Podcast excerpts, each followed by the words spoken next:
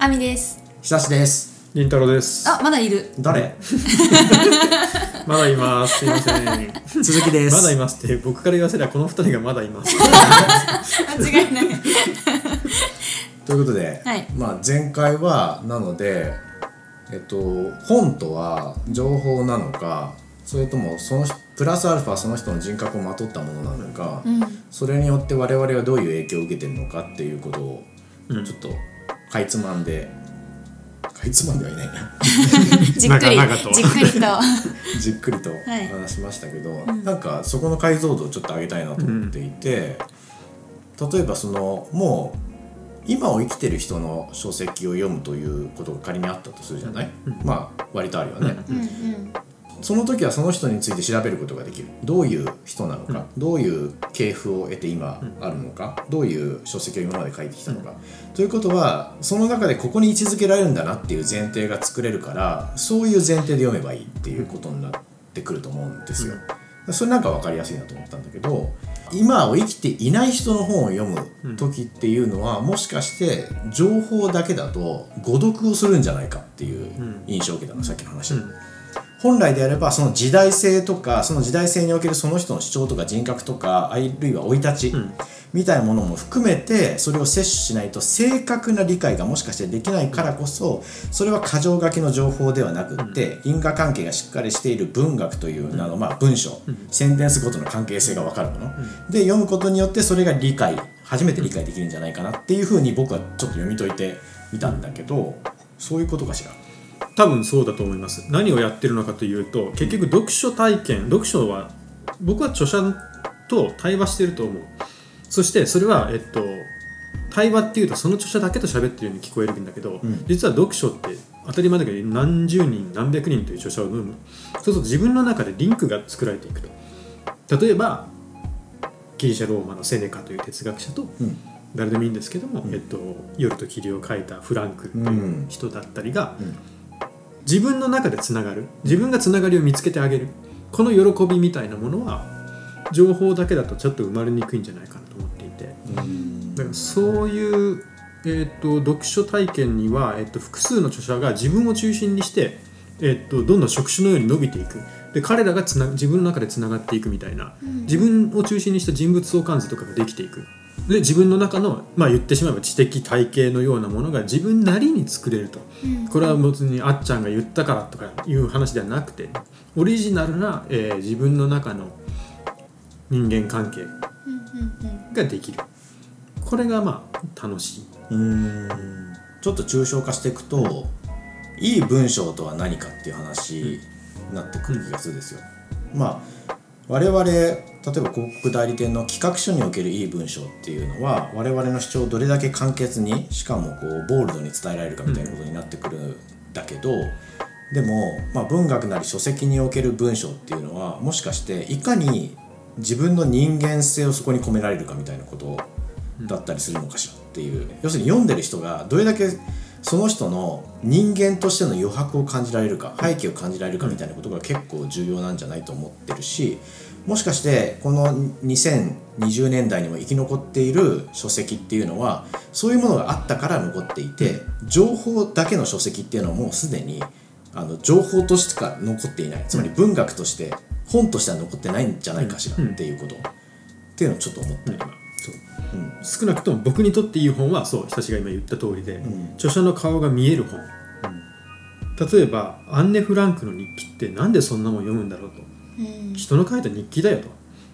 毎日何があったとか書いてあってもはっきり言えばむちゃくちゃどうでもいいよねと、なのになぜそれを読むんだろう。ということを考えた時にやっぱそれは情報だけではない何かっていうのがあって、うん。その子に触れるとかこの人が今ああいう状態の中で死んでしまったん。ということを我々情報として知っていて、うん。それを踏まえてその人と対話をしているもう死んでしまった女の子と、が何考えてたのかと。か例えばその日今日この収録してる日の70何年前に彼女は何してたのかとかうん。いうことを考えるとリンクができるとまさにさっき言ったように。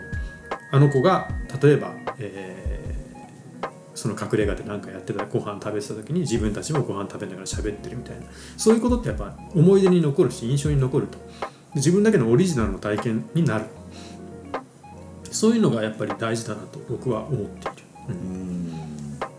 なんか同じことを伝えようとしても人によって言い方が変わるんだけれども、そこにちょっとなんか人格が宿ってるのかなっていう感じがうん。していて、なぜその人がその主張をするんだろうっていうことが仮にビジネス書であっても背景を読み解いて透けて見えることによって納得感が全く変わってくるんじゃないか。うんとかあるいはそこに書かれている情報以上の何かが摂取できて自分の人生に影響を与えるんじゃないかとか,、なんかそんなことを今思いましたね。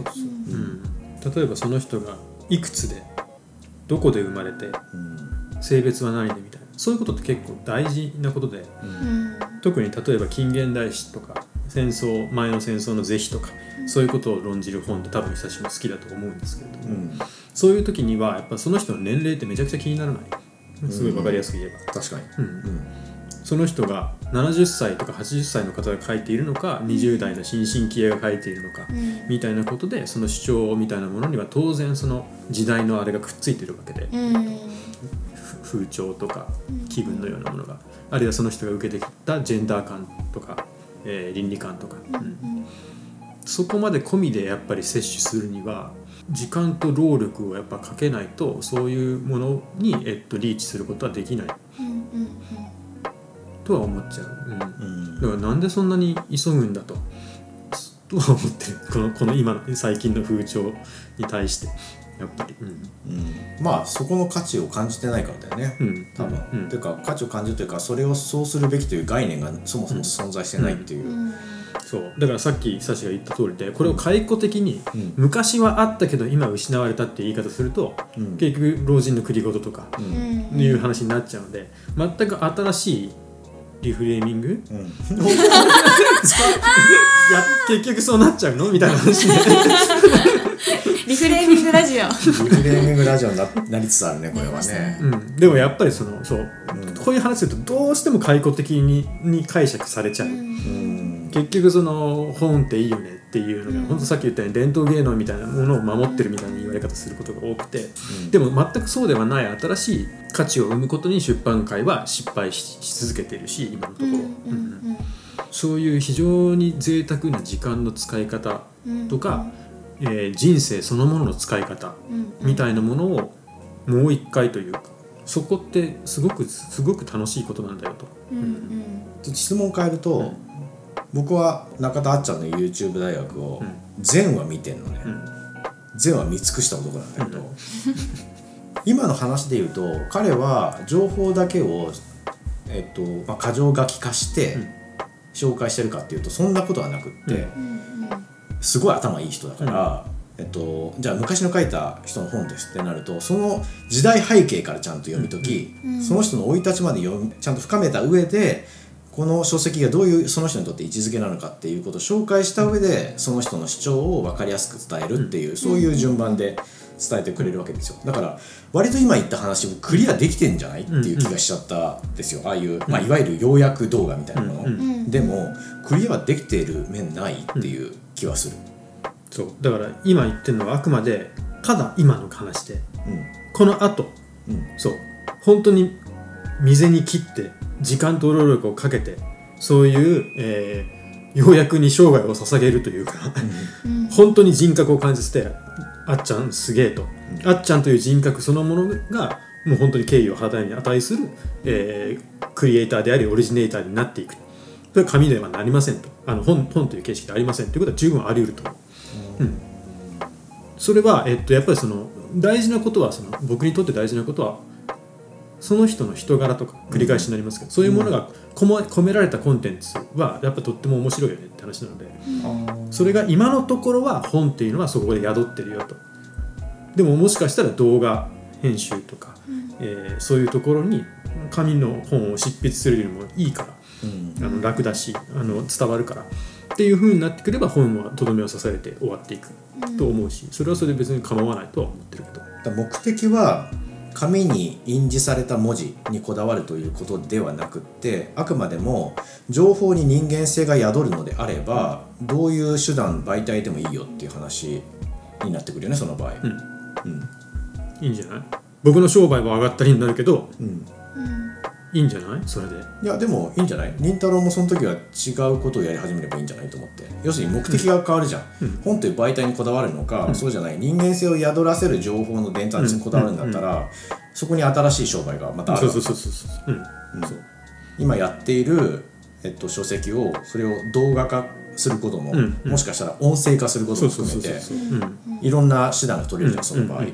そうなのそうなん。うん本質的には僕はそれでいいと思ってるし、うん。そういう意味で今のところまだ本というものには有用性があると信じているから。うん。それってなんでなんですかね？その人格を宿らせるために必要な条件が時間かけた時間の長さってことなんですかね？前提としては僕はあると思うんですよ。うん、2分3分でなんか思いつきでシャシャシャって喋ってそれによって全人格が反映されるということはやっぱり人間には難しい行為だと思うのでやっぱりある程度の時間をかけて作ること。うんうん。そしてそれは当然ながら時間をかけて摂取しなきゃいけないこと。というのは前提かなとは思ってますね今のところ。作り手だけが時間をかければいいってもんじゃなくて読み手もうん、うん、摂取には時間かかるんじゃないかなと本当にその大切なものが。人間性を宿らせるだけじゃなくてよ読み取るってこともセットでなんか人間性を宿ったコンテンツって出来上がってるんだなって、うん。なんか考えたことないこと思いました、うん。どうなんだろう。だから記憶として例えばこれ10年後ぐらいにこれ同じ話を同じメンバーで集まってやった時にいや違うな。10年後に一冊の本を読んであの戻ってきてか対話をするとかっていうことがやった時に、うん。やっぱり僕もそうだしみんなもそうだと思うんだけど時間をかけて摂取したものってやっぱ記憶に残るじゃない、うん。当然。全然違う話していい、うん。うん。うんうん僕が思ったのはその人格が宿ったその人なりの情報の書き方その人なりのいろんな背景を背負った書き方になってくると、まあ、独特な書き方になってくると、うん。つまり同じ情報でも人によって全然違うものがバリエーションがあるっていうのはどういうことかなと思ったんだけども読み手にとっての誤読が生まれるからじゃないかってちょっと思ったのね。孤独、誤読。これはいい意味での誤読。うん。解釈の違いみたいな。そう、うん。A という情報を1234の書き方で、まあ、著者が変わって書いたとして、うん。その1234どれに触れるかによって自分が得るものも変わっていくうん。じゃない、まあうん、ここにバリエーションがあるよねと。でさらにその1234どれかを読んだところでその著者が言いたかったことが100%伝わるわけじゃないじゃない。うん。どうしても、えっと、読みながら解釈をしてしまったりとか、えー読み切れない部分が出てきてそこにズレが生じるじゃないですか、そこが僕はなんか本のもしかして面白さなんじゃないの、うん。っていう誤読こそが本の面白さみたいなこと、うん、そうそう。だから多分それがさっき言った対話うん。ということだと思うしこうやって喋っててもこうお互いずれていくという感覚があったり、分かる分かるみたいな感覚があったり、またに同じことを読書ってやってると思うので。うん。だから著者が言いたかったことを100%丸受けすることがいい読書体験だとはやっぱり思わない。うん。大事なのはそれで自分が考えて、うん。俺はこう思ったと。僕だけのオリジナルな解釈がこれねって言えることがすごく大事なんじゃない？その体験の素晴らしさって、著者が言いたかったことの50%しか理解できない可能性もあるんだけれども、著者の言いたかったことに50%加えて150%で理解する人も増えいるんじゃないかっていう気がしていてなんか大げさな言い方するとそれが人類の発展じゃないっていう感じ、うん。なんか前時代の人から受け継がれているものがちょっとずつ誤読されていってパワーアップしていってるっていうのがあの今のこの文明なんじゃないってちょっと思って。これ100%のまま受け継いでいったら何か新しいこと全然生まれないよねっていう気が、そうそう。多分だから学問の発展ってまさにそうなんだよね、うん。今最近だとジェンダー論とか分かりやすいと思うけど70年代80年代とかにはそんな言葉すらなくてみたいな。でそれがまあ80年代ぐらいに生まれてきて今のジェンダーとかフェミニズムってもう感覚が全然その90年代とか比べても全然変わってきてると。うん LGBTQ の問題とかあの頃まあもう考えもしなかったような問題が出てきてだからあの頃の少年漫画とか読むともうそのポリコレ的にはもう完璧アウトみたいなのもたくさんある、あれってやっぱりそのさっき言った通りあの頃の解釈に今の解釈をどんどん乗っけていくことでやっぱだんだんだんだんこの山が高くなっていくみたいなことは起こってる。まさにそれが文明の発展というか文化の熟していくということなんでしょう大げさに言えば。そぎ落とされた情報だけだと、まあ、100%伝えたいことがこうシンプルに集約されて100%伝わるっていう結果でしかないと。うんいうことは著者がその人間性とか人格をそこに込めることによって余白を作っていろんな解釈の余地をあくまで残すことにより、新しい解釈とか発展的な解釈が生まれてくるっていうことになるからもしかしてだけど本の一番の効用はその余白を作ることにあるんじゃないかっていう、余白。そう。僕の言い方で言えばそう。議論の余地。うん。議論を生む本。うん。感想を引き出す本人の。うん。そういう余白とかあの余地みたいなものがある本。箇条書きっていうのはやっぱそれない、うん今久しく言った通りもらったものを次に受け渡していくだけっうん。ていう行為にならざるを得ないのでうん。それ以上のものっていうのはやっぱ余白だったりあるいはそのはっきり言えば脇の緩さだったりうんうん。そういうもの突っ込みどころだったりそういうのがある。人間が出てきている以上。そこに突っ込み入れていく面白さ。結果的にはそれが次の本を生んでいくとか次考えを発展させていくみたいな。書き手はそれ狙ってやってるんですかね。その余白を残してやろうっていうどういう気持ちで書いてるんやろうって。狙ってないでしょ。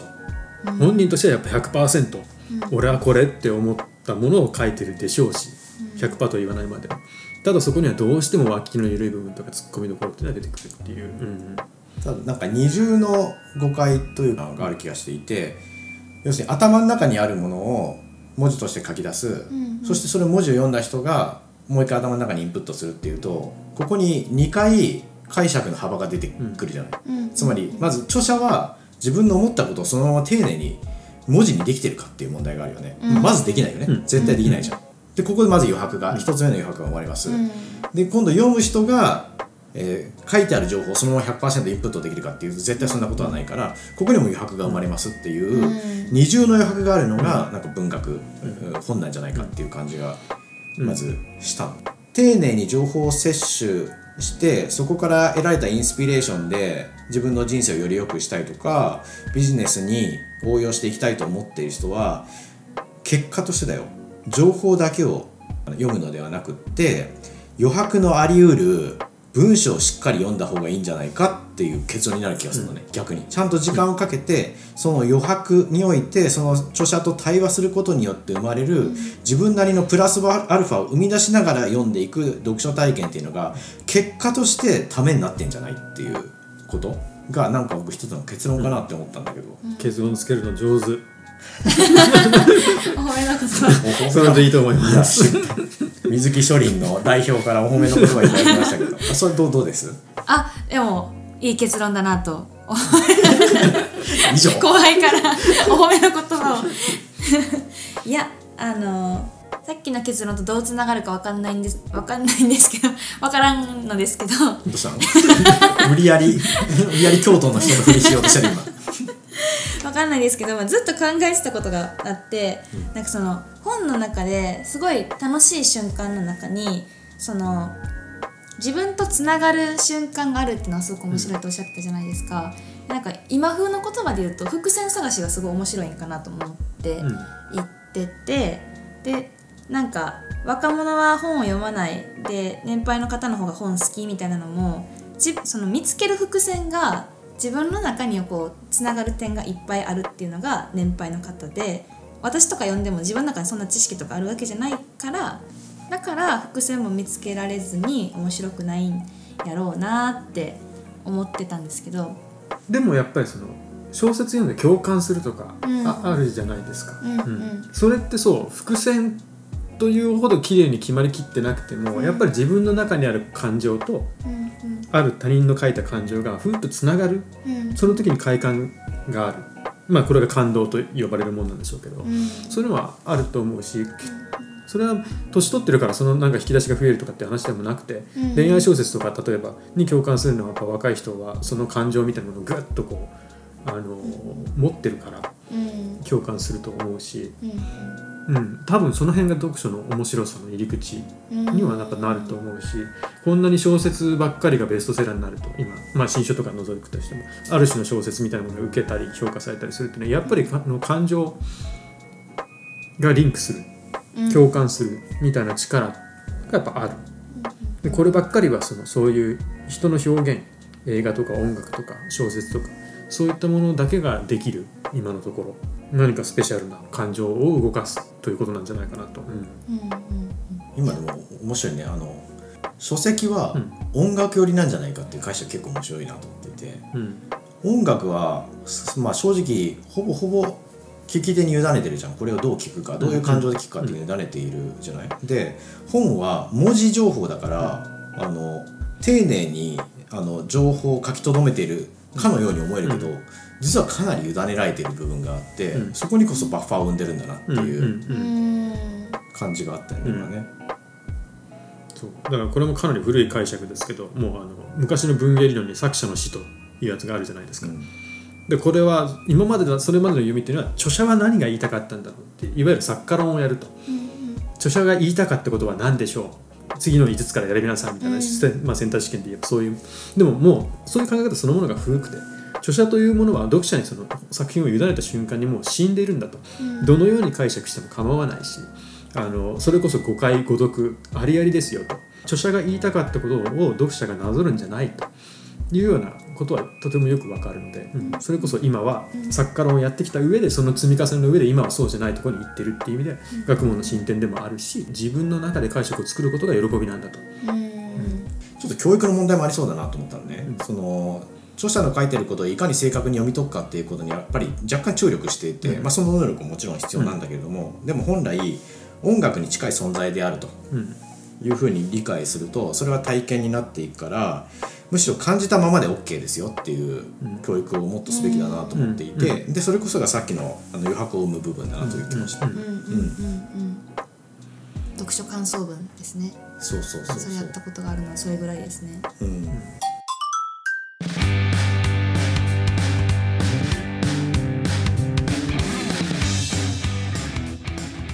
読書が100人が100人読んで同じような体験をするんじゃなくて一冊の本によって一人一人違う自分だけの体験ができるものなんですよっていうこと、うん。っていう概念はそんなない気するんですよやっぱ、小説とかはねある程度あるのかもしれないけど、うん。それがビジネス書とか啓発書とか新書を含めて実はそういう読み方をしていいと。